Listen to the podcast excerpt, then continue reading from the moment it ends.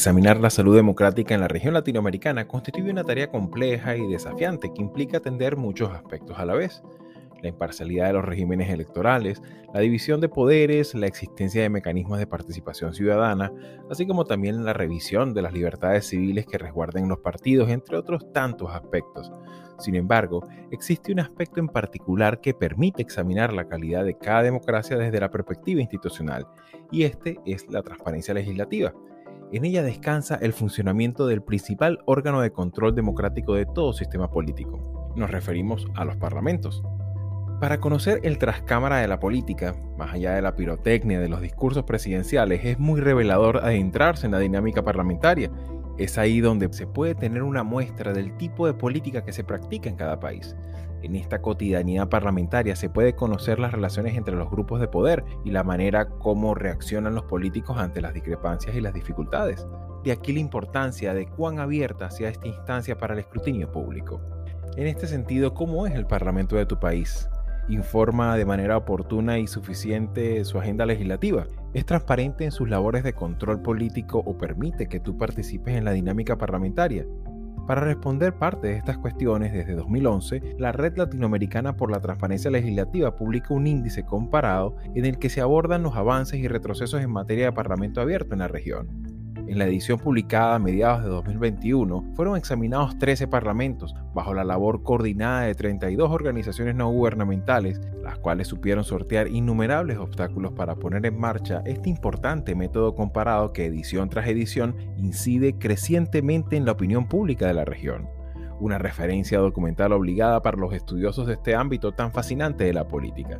Para analizar a fondo este tema me acompañará en este episodio Roger Selly, politólogo ecuatoriano, coordinador del Observatorio Legislativo de la Fundación Ciudadanía y Desarrollo de Ecuador y quien actualmente coordina la Red Latinoamericana por la Transparencia Legislativa. Con su apreciación calificada examinaremos los principales hallazgos del índice en esta edición, así como también los avances y aspectos por mejorar que los legislativos tienen aún por delante. En este diálogo examinaremos qué tanto permiten los parlamentos de la región el acceso a este tipo de información y de qué manera esto contribuye a la participación ciudadana en su conjunto. El estado de la democracia y la transparencia legislativa en América Latina será el tema de este episodio, broche de oro con el que cerramos un 2021 maravilloso. Una vez más, sean todos bienvenidos a la conversación.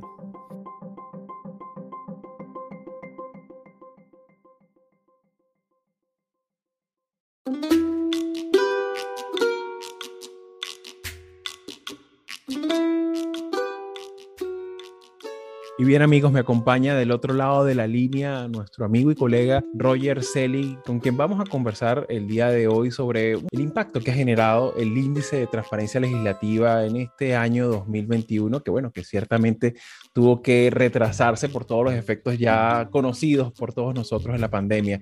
Roger, bienvenidos a Latinoamérica 21. Hola Javier, eh, muchas gracias por la invitación, también muchas gracias a todos quienes escuchan este episodio de Latinoamérica 21. Y antes de entrar en los hallazgos que trajo consigo este informe, para los que no están familiarizados con este índice y con la labor de la red, coméntanos un poco cuáles son estas dimensiones del índice, qué se busca con esta publicación y de alguna manera qué viene a decirnos a propósito de la salud democrática de nuestros países o al menos de los países que están siendo evaluados en este índice. Bueno, el índice, como su nombre lo indica, se compone de indicadores, señales, alertas que se hacen al respecto de varias dimensiones de trabajo de los congresos y asambleas. Entonces, por ejemplo, tenemos una gran dimensión que se llama normatividad. En breve rasgos, si los congresos han implementado reglas para ellos mismos al respecto de información que deben transparentar. Por ejemplo, al respecto de si incluyeron en su normativa interna, entonces vemos si realmente eso eh, se incluyó y también si eso se implementó. Pasamos un poco de pensar eh, que las leyes nada más existan, sino que las leyes se implementen. Aquí hay un elemento interesante también que quisiera tu comentario al respecto, porque ciertamente el Parlamento, sobre todo en la tradición constitucional hispanoamericana, el Parlamento y los congresos tienen una capacidad también autorreguladora, es decir, ellos emiten también el conjunto normativo con el que se regula la sociedad en su conjunto, pero también tiene esta capacidad autorregulatoria que también se, se incorpora en esta dimensión. Así es, y las funciones del Estado, por ejemplo, el legislativo, el ejecutivo, tienen que tener normas y reglas del juego al interno. Y es tan importante que esto exista y no es algo superficial o no es algo formal, digamos, no es algo que debe existir para que se vea bien, sino para que funcione adecuadamente en relación con la sociedad. Pongo un ejemplo muy concreto al respecto de por qué debe haber autorregulación en un parlamento. Pongamos el caso del Senado colombiano. ¿Tiene o no tiene una ley que regule que los senadores no se beneficien de su actividad política para sí mismos. Es decir, digamos que el senador Juanito Alcabalas tiene una empresa petrolera y trabaja en la comisión que tramita un proyecto de ley de petróleos y él tiene ahí un conflicto de interés muy claro. Entonces, existe una regulación interna para que él se excuse de participar en esa decisión o no participe en esa decisión, no vote, es muy importante porque estamos trabajando con un tema de ética, de probidad, de ver que las cosas funcionen en beneficio de lo público y no del beneficio personal. Entonces, imagínense que muy pocos países cuentan, cinco países en realidad cuentan con una normativa de este tipo para sus congresos y los demás no. Entonces, ¿qué está pasando, por ejemplo, en Costa Rica? En Costa Rica está pasando que ese, ese asambleísta está quizá beneficiándose para sí mismo de algunos, eh, de su poder político. Está beneficiando a empresas, por ejemplo, está beneficiando a sus allegados incluso, puede ser que su esposa esté relacionada con una empresa, eh, siguiendo la, la, línea del ejemplo petrolera, y que él ayude a beneficiar para un contrato, eh, que, que, la ley esté direccionada hacia esa persona. La autorregulación es muy, muy, muy importante. Desafortunadamente, en los parlamentos no estamos preparados o no tenemos la madurez para admitir que es necesaria una autorregulación, porque el fenómeno de intereses siempre va a existir. Es un fenómeno inherente a la política, inherente al ser humano, inherente a la sociedad, pero es necesario establecer reglas de transparencia ante ese fenómeno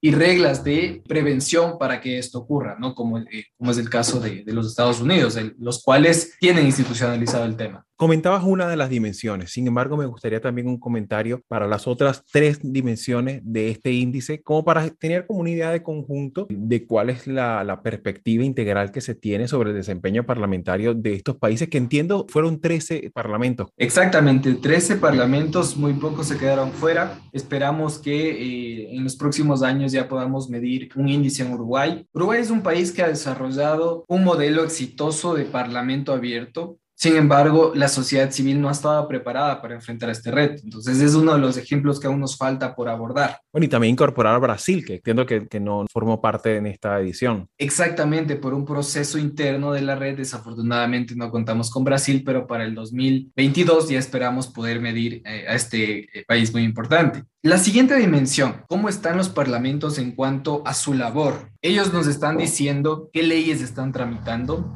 nos están diciendo cómo están votando, o los ciudadanos podemos conocer cuáles fueron las decisiones y cuál fue el debate que se realizó al respecto de un tema relevante para nosotros. Toda esta información que produce el Parlamento, sus discusiones, sus votaciones, sus debates, sus leyes aprobadas, deben ser de acceso a la ciudadanía. Se debe garantizar esta, eh, este acceso a la información pública. Pero bueno, ustedes dirán, tengo muchísima información, mi Parlamento sí la publica, pero no pasa nada con esa información. Y en realidad eh, ahí está el problema de concepción de la transparencia porque la transparencia viene ligada con la participación ciudadana. Pongo el buen ejemplo de un parlamento y el mal ejemplo de un parlamento. En el caso chileno, que es uno de los mejores casos en cuanto a transparencia legislativa en la Latinoamérica, es que ellos además de decirle al ciudadano, estoy tramitando este proyecto de ley, le envían un correo electrónico y le dicen, ciudadano, participe en este proyecto de ley y venga a nuestra comisión para que nos brinde sus aportes. Y el mal ejemplo, desafortunadamente,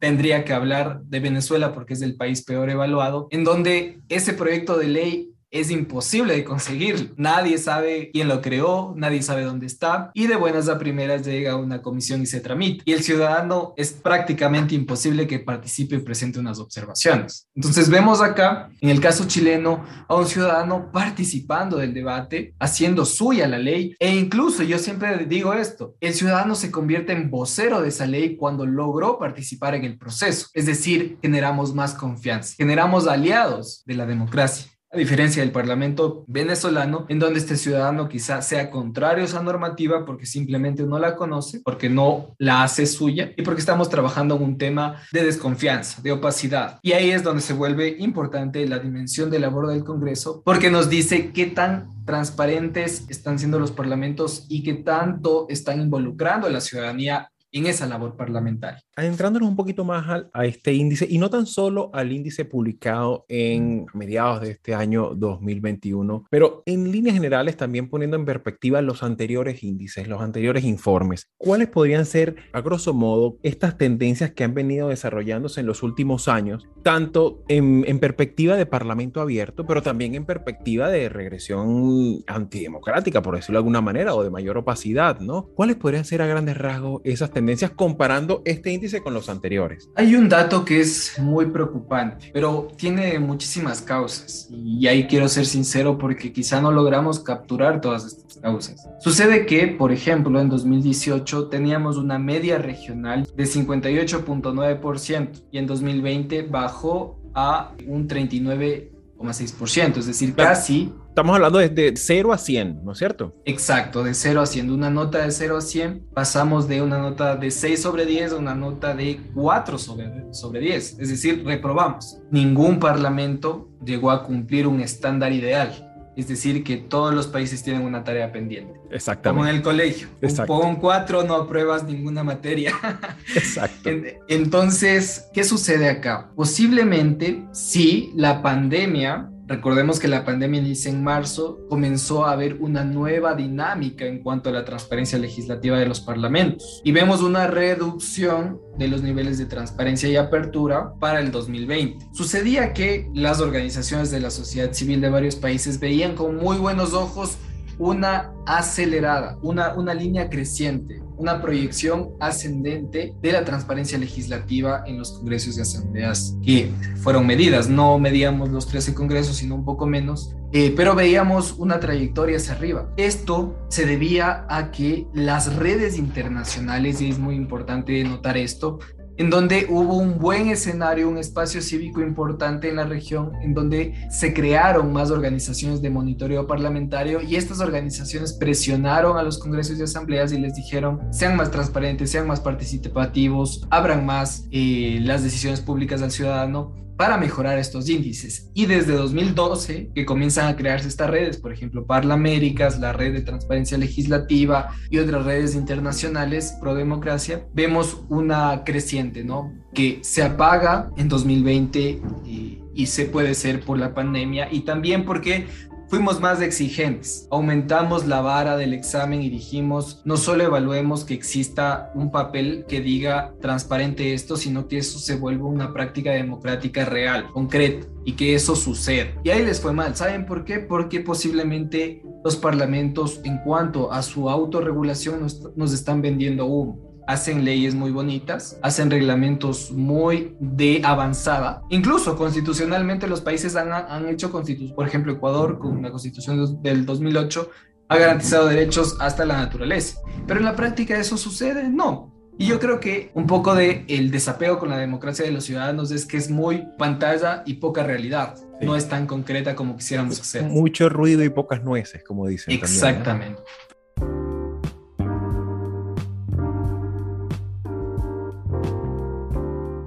Latinoamérica 21 es un medio independiente y plural comprometido con la democracia y la libertad de expresión, que produce textos de análisis y opinión escritos por expertos sobre temas políticos, económicos y sociales de América Latina.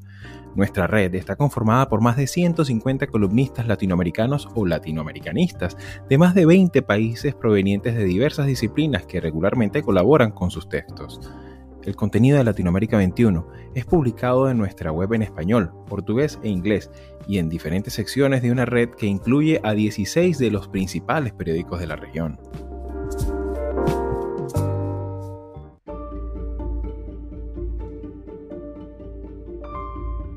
Sí, ahora, a propósito de esta percepción, y creo que eso también engloba en buena medida muchas veces ese fetichismo que hay en, América Latina, ya hablo en, términos ya de carácter político, ¿no? En el que tenemos con la ley, nuestra relación con la ley, ese, eh, esa excesiva pretensión de que cambiando una constitución ya nos vestimos de ropajes democráticos, ¿no? Y ya, ya cambiamos, ya, ya no somos la sociedad atrasada y en, penumbra, sino ya, nos, ya somos ilustrados, ¿no? Y creo que en, esa dinámica de fetichismo constitucional tenemos como dos siglos. Pero más allá de eso, me gustaría un poco examinar también el impacto que ha tenido la COVID en términos de también de parlamento abierto, porque ciertamente hemos visto que desde el año pasado, pues en muchos, en muchos gobiernos incluso han tenido que recurrir a cambios constitucionales para permitir sesiones telemáticas, por lo menos en el caso de Brasil, vimos el récord pues de, tener una sesión de Zoom con más de 700 y pico de diputados, considerando las dimensiones ¿no? de esa Cámara de Diputados, pero particularmente eso, ¿crees tú, a tenor de los resultados de este índice, ha tenido un impacto en alguno de de estas cuatro dimensiones que examina? Sí, por supuesto. la COVID ha impactado, hay dos resultados los ganadores, las urbes con acceso a Internet. Los perdedores, las ruralidades, que existen muchísimas ruralidades en los países latinoamericanos. Afortunadamente, casi todos los países que participaron en la medición lograron adaptar su funcionamiento presencial a un funcionamiento telemático. Muy pocos lo hicieron fuera de la norma, es decir, y acá hay que ser bastante legalistas. ¿Qué pasa si un parlamento sesiona de forma virtual pero no tiene una ley que lo ampare para hacer ese procedimiento? No funciona. Y desafortunadamente las cosas son así. Entonces, y los efectos, exacto, y también esa era la otra polémica, ¿no? Los efectos, carácter vinculante de esa votación están entredichos, ¿no?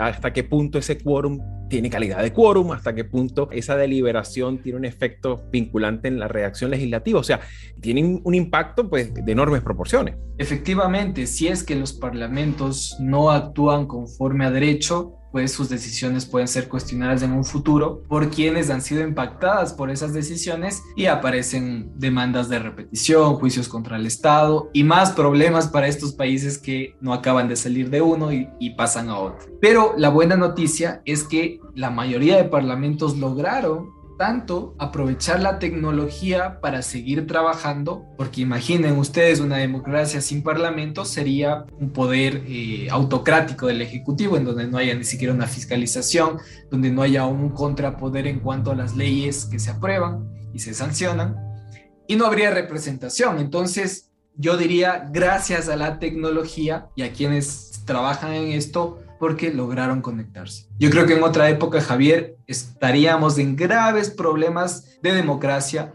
hubiesen desaparecido los parlamentos, no tanto así el poder ejecutivo. Entonces los grandes ganadores fueron las urbes en materia de participación ciudadana para conectarme a la cuarta dimensión del índice. Muchísimas personas que quizá la presencialidad limita la participación ciudadana en cuanto a número, quizá no calidad, pero en cuanto a cantidad sí. Y la virtualidad aumenta la eficiencia porque ya no hay traslados al Parlamento, ya no es necesario completar un, salón y, toda la logística que implica la presencialidad. En la virtualidad, cada 10 minutos puede participar una persona y puedes tener seis personas hablando en una hora, a diferencia de la presencialidad que podrías tener uno o dos por todas las cuestiones logísticas. Y los grandes ganadores fueron la academia, los ciudadanos, los estudiantes, las organizaciones que lograron conectarse a Internet, a Zoom y participar a través de estas tecnologías por su capacidad de utilizarlas también. Y los grandes perdedores, las ruralidades, en donde no hay acceso a Internet y donde la participación ciudadana se acabó, fue nula. Al menos Argentina, en donde se está gestando un proyecto de congreso en la localidad, eso dejó de hacerse porque la COVID impedía las reuniones en, esos pueblos pequeños, en las localidades, en las ciudades pequeñas, en la ruralidad. Y esas personas simplemente se quedaron sin, esa oportunidad porque no tienen internet. Entonces proyectos como este cayeron en picada porque no hubo la solución para lograr continuar con ello, ¿no? Entiendo que ahora están, se están volviendo a las sesiones presenciales y pues se ha logrado mantener la democracia de esta manera, ¿no? Muchos abogan porque es mejor el debate eh, presencial porque ahí se muestran las pasiones a diferencia del virtual, pero bueno, es un tema que todavía tiene mucha tela que cortar. Uno de los objetivos del Parlamento Abierto es reducir la brecha digital, es aprovechar esas tecnologías análogas como la radio, como la televisión, para llegar a esas localidades con la información de los parlamentos que sin duda alguna los impactan y lograr pues una participación ciudadana no digitalizada. Parlamento abierto no es tecnología únicamente, sino es una participación más transversal. Totalmente. Ahora, examinando también los resultados de este índice, a pesar de que, bueno, por supuesto, hay una cantidad ingente de resultados preocupantes, de porcentajes muy desalentadores en muchos casos, sin embargo, también es importante destacar allí algunos elementos que son interesantes, que, que valen la pena y y llaman, llaman al entusiasmo, no mucho, pero sí de alguna manera hablan de buenas prácticas. ¿Cuáles, a, grosso modo, cuáles serían esas buenas prácticas que han podido vislumbrarse en este índice del año 2021? Una de las buenas prácticas que han logrado hacer varios congresos y asambleas es tener planes de acción de Parlamento abierto. ¿Qué quiere decir esto? Que los asambleístas, los congresistas, los diputados lograron sentarse en la mesa junto con los ciudadanos, con la academia, con las empresas, en algunos casos, para decidir qué información se debe transparentar ante la ciudadanía, qué programas de participación ciudadana se deben implementar y ejecutar, qué medidas de articulación y de alianzas se deben realizar en los congresos y asambleas. Y esa mesa, esa mesa de conversación ya no eh, vertical, sino horizontal, que es un plan de acción, es co-crear un plan de acción de Parlamento abierto, logró que estos pues suban sus indicadores en varios niveles, porque afecta a muchos niveles, y también considerarlos como buenas prácticas. Entonces, por ejemplo, el Parlamento chileno, a través de un plan de acción, logró este resultado que me parece digno de rescatar, que es ley fácil. Les invito a conocer en la página web del Congreso chileno el apartado de ley fácil, el cual logró que las normativas, las leyes, se transformen, por ejemplo, a audio para las personas con discapacidad auditiva Incluso hay una iniciativa de lenguaje braille para el resumen ejecutivo de las normativas y también para los niños, para que los niños a través de videos interactivos entiendan qué es una ley, qué es un parlamento, cómo se toman las decisiones. Y esta cadena de hechos, es decir, esta mesa de conversación horizontal, este plan técnico de hacer algunas cosas, algunos programas, políticas públicas en definitiva, logró que se cree, por ejemplo, este, este apartado. En el caso de Argentina, por ejemplo, tenemos un portal de datos abiertos en donde la gente ya más especializada en el tema puede descargarse bases de datos para hacer control social, para ver cuántas leyes estadísticamente se están aprobando. Estamos trabajando en todos los temas, como dicen los objetivos de desarrollo sostenible. ¿Estamos dejando a alguien atrás?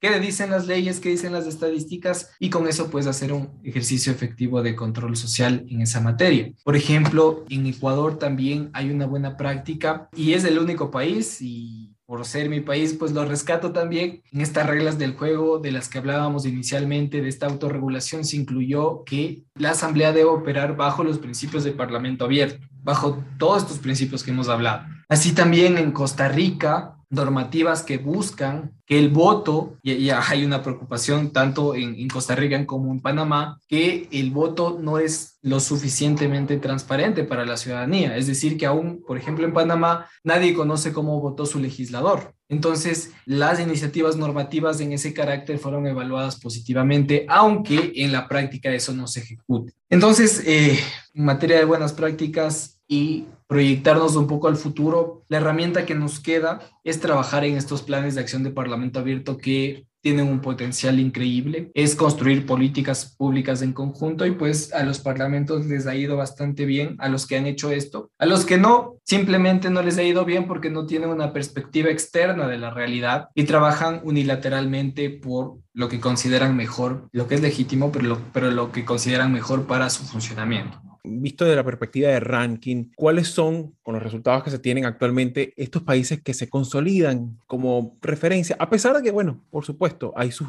altibajos, pero ¿cuáles serían estos grupos de países que, a los cuales sería, valdría la pena dar una mirada crítica y a cuáles otros siguen tradicionalmente en el foso ¿no? de, este ranking? Y, y, es curioso porque en varios rankings de distintas evaluaciones, Chile figura como uno de los países más de avanzada que han desarrollado mejor su democracia, podríamos decir, y mejor su transparencia parlamentaria. Chile eh, ha logrado estar en el primer lugar, sin embargo, aún le queda una tarea pendiente.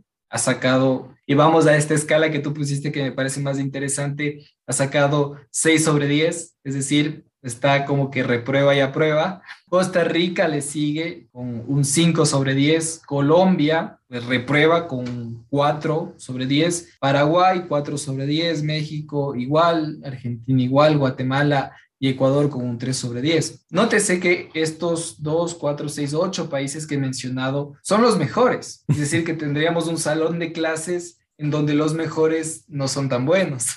Los mala conducta.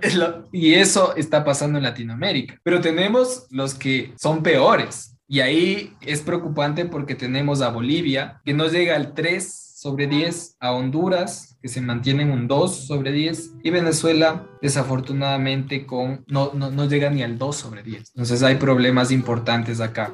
Quisiera aprovechar tu espacio, pero quizá alguien me escuche en Cuba, quizá alguien me escuche en Nicaragua, eh, en Haití y pueda contactarse con la Red Latinoamericana de Transparencia Legislativa para que participe en la siguiente medición. Sería muy importante, muy interesante incorporar al Caribe, eh, sería muy interesante incorporar a Brasil y a otros países que aún no forman parte del índice, por ejemplo, mencionaba Uruguay, y tener esta mirada más completa. Claro. Quizá en Brasil estén sucediendo cosas maravillosas y ahí está el valor del índice, porque aquí te muestra qué es eh, lo que está pasando. No, no sabemos qué está pasando en Brasil en materia de transparencia legislativa porque no está en el índice. Entonces, invitados todos aquellos países que aún no están y que quisieran saber cómo, cómo están sus, sus, países y poder trabajar en esto que se llama Parlamento Abierto, en esta conversación muy honesta que tenemos entre sociedad civil que puede trasladarse hacia el campo político. Es decir, a veces los políticos logran entender esta importancia, la importancia del diálogo entre distintos sectores de la sociedad y se logran hacer varias cosas, ¿no?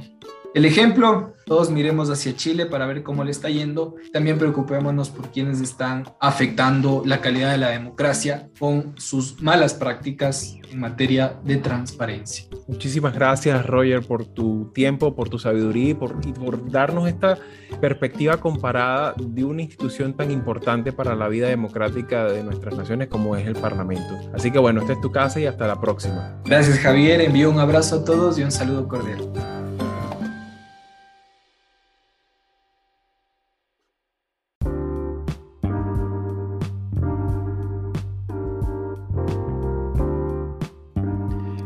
Episodio de hoy fue musicalizado gracias a Blue Dot Sessions y como nota de cierre, en nombre de todo el equipo de Latinoamérica 21, les damos las gracias a todos ustedes por escuchar, comentar y compartir nuestro trabajo durante este inolvidable 2021, año en el que este podcast y nuestro portal consiguió expandir su alcance de una forma impresionante. Gracias por su apoyo y por ser parte de nuestra comunidad.